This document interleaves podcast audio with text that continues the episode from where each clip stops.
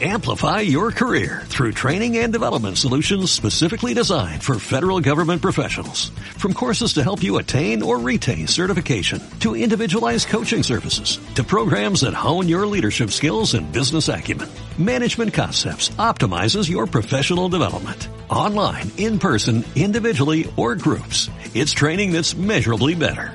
Learn more at managementconcepts.com. That's managementconcepts.com.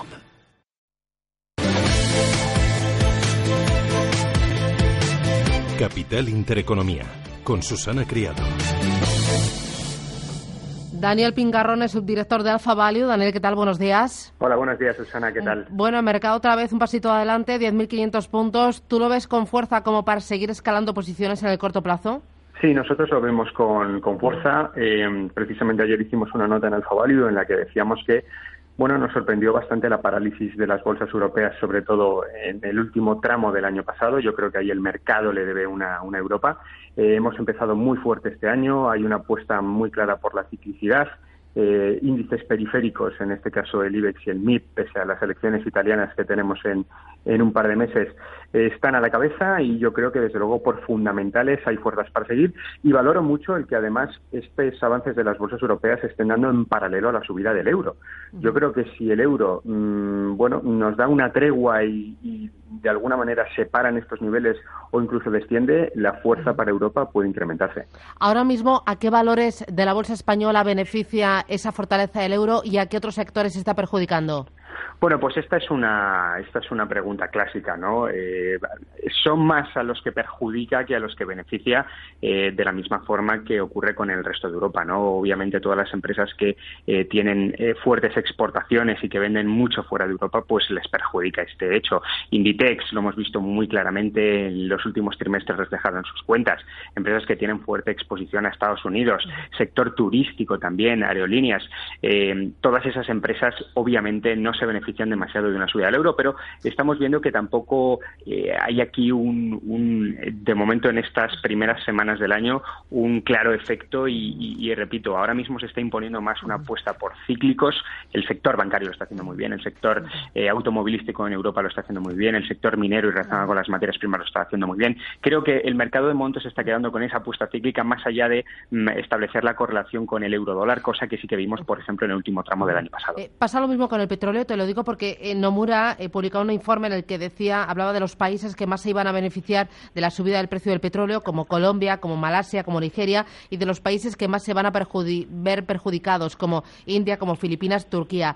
Dentro de la bolsa, ¿qué sectores son los que se benefician de un petróleo caro y qué sectores son los que se ven perjudicados de un petróleo barato? O sea, por un petróleo, o sea, eh, ganadores y perdedores de un petróleo caro. Del petróleo, ¿no? Bueno, vamos a ver. Eh, eh, pues, pues es bastante obvio, ¿no? Eh, los, se benefician de un petróleo al alza eh, las empresas relacionadas con el sector petrolero, es decir, petroleras y servicios petrolíferos adicionales. Lo que sí diría yo es que ahora mismo estamos en, una especie de círculo vicioso, más bien, que, que no es demasiado favorable para las bolsas y que en un momento dado puede preocupar. Tenemos, por un lado, esta subida del euro y la bajada del dólar. Cuando baja el dólar, todas mm, las materias primas que cotizan en dólares suben, caso del petróleo. A su vez, esa subida del petróleo eh, proyecta un incremento de la inflación, sobre todo en aquellos países eh, o en aquellas eh, zonas geográficas netamente importadoras de petróleo, caso de la eurozona. El principal agente inflacionista para Europa, con mucha diferencia, es el petróleo. Y precisamente esa subida de las expectativas de la inflación vuelve a hacer subir el euro y vuelve a hacer bajar al dólar, lo cual bombea también más fuerza para el petróleo. Estamos en esta especie de círculo vicioso que, repito, no es demasiado positivo para la renta variable. Afortunadamente, en estos primeros compases del año lo estamos dejando atrás. Nosotros desde Value no pensamos que el petróleo tenga mucho más recorrido a alza a medio plazo. Pensamos que precisamente esta subida del precio del petróleo va a hacer volver a dispararse la oferta y la inversión en shale oil en Estados Unidos y ahí el petróleo, bueno, pues yo creo que va a tener un freno que no vamos a tardar demasiado en ver. Mm, eh, me interesa de los valores eh, Grifols. Hoy cuenta el diario El Economista que se enfrenta a demandas millonarias en una de sus participadas. Tiene la firma española un 35% y al parecer son demandas por un presunto fraude. Esto en bolsa no le está afectando, ¿no?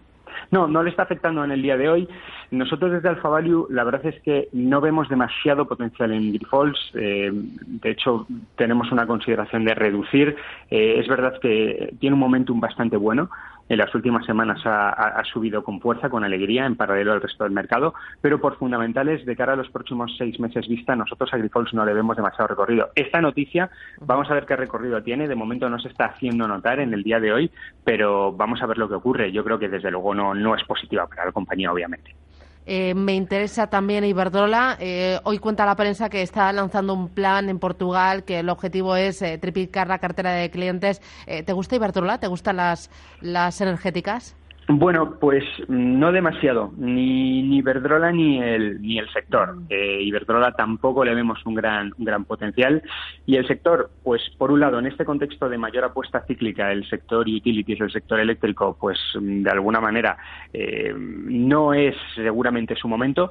Y por otro lado, estas empresas que por un lado eh, suelen estar endeudadas y por otro lado, uno de sus principales atractivos suele ser el dividendo, en un contexto en el que está subiendo con relativa fuerza eh, la rentabilidad de los bonos, pues es eh, fácil de sustituir empresas de este sector por apuestas más orientadas a la renta fija si es que están subiendo las yields como estamos viendo, ¿no? No, no es un sector en el que ahora mismo estemos demasiado optimistas. Muy bien, pues eh, ¿con qué estáis más optimistas? A nivel sectores, eh, nos, gusta, nos gusta mucho el sector farmacéutico, nos gusta mucho el sector eh, construcción y propiedades, eh, nos gustan también sectores más cíclicos, la tecnología europea, tanto en software como en hardware, nos parece bastante atractivos. Creo que ahí puede haber grandes apuestas para este año, repito, dando un mayor peso a la ciclicidad. Y también creo que es momento para empezar a tener cierta exposición a bancos. Nosotros en nuestra cartera modelo, compuesta por los 25 valores que nos parecen más atractivos de Europa en cada momento, por primera vez en bastantes meses hemos incluido un banco, hemos incluido el británico Lloyds, porque creo que sí que es momento para empezar con moderación a tener algo de exposición al sector bancario. Eh, dame nombres propios del sector farmacéutico, del sector tecnológico en Europa, eh, del sector constructor. Pues vamos a ver, eh, sector eh, tecnológico semiconductores, por ejemplo. Eh, Dialog, eh, una empresa que nosotros le vemos un potencial bastante grande. si bien el momentum es bastante negativo, nosotros pensamos que todo lo que está rumoreando de que Apple puede prescindir de Dialog y desarrollar su propia línea de chips es algo que no va a acontecer. Ahora mismo el momentum es muy negativo, pero nosotros le damos un potencial enorme. Si en algún momento dado el mercado empieza a confiar en ella y pierde esos miedos a que Apple prescinda de ella, yo creo que puede ser una apuesta. Nos gusta también ASML de manera algo más moderada y NXP. Eh, sector farmacéutico, bueno, pues eh, yo creo que hay nombres también bastante interesantes. Eh, creo que no nos da tiempo a repasarlos, lo dejamos para el próximo día, si te parece. Muy bien, estupendo, pues queda ahí pendiente. Gracias, Daniel Pingarrón, Alfa Value, un abrazo y buen trabajo. Igualmente, un saludo. Amplify your career through training and development solutions specifically designed for federal government professionals. From courses to help you attain or retain certification, to individualized coaching services, to programs that hone your leadership skills and business acumen, Management Concepts optimizes your professional development. Online, in person, individually, or groups. It's training that's measurably better. Learn more at managementconcepts.com.